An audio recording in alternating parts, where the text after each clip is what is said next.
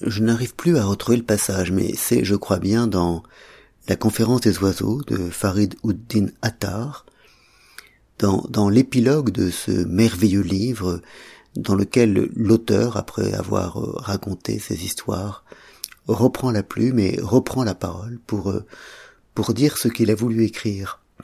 C'est dans cet épilogue, donc, que euh, l'auteur remarque, à, juste titre me semble-t-il, qu'il y a bien des gens qui se croient être grands, alors qu'en fait ils ne sont que hauts. Et, la différence est importante. Les, gens grands ont la tête dans les étoiles, mais ils ont les pieds bien à terre, dans la boue même s'il le faut. Alors que les gens hauts ont la tête dans les étoiles, mais c'est simplement qu'ils sont perchés au sommet d'une montagne ou perchés sur les épaules d'un autre. Et, et, la différence de comportement est, encore plus importante. Les gens grands ont une sorte de générosité naturelle parce que parce qu'ils englobent ils, tiennent les deux bouts, ils, savent où est leur tête, mais ils savent également où ils sont enracinés et, d'où ils viennent.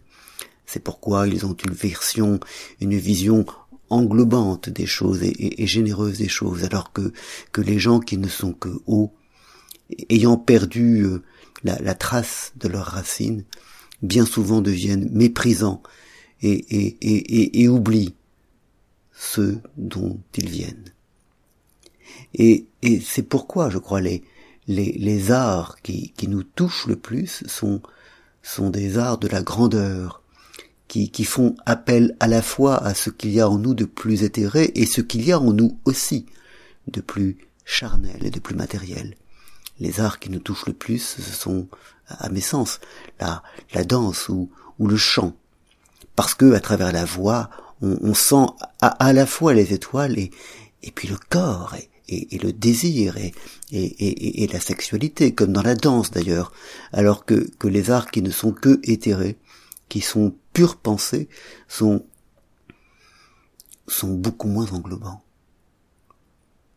Et, la grandeur, c'est cela, c'est, c'est radicalement tenir les deux bouts, être conscient à la fois de, de, de, de l'envoler et, de là où on vient. Et, et, c'est ça notre destin d'homme c'est être à la fois ceci et cela. Ça n'est pas être seulement d'un côté serait-il le côté aérien. Le côté aérien non c'est c'est le monde des oiseaux.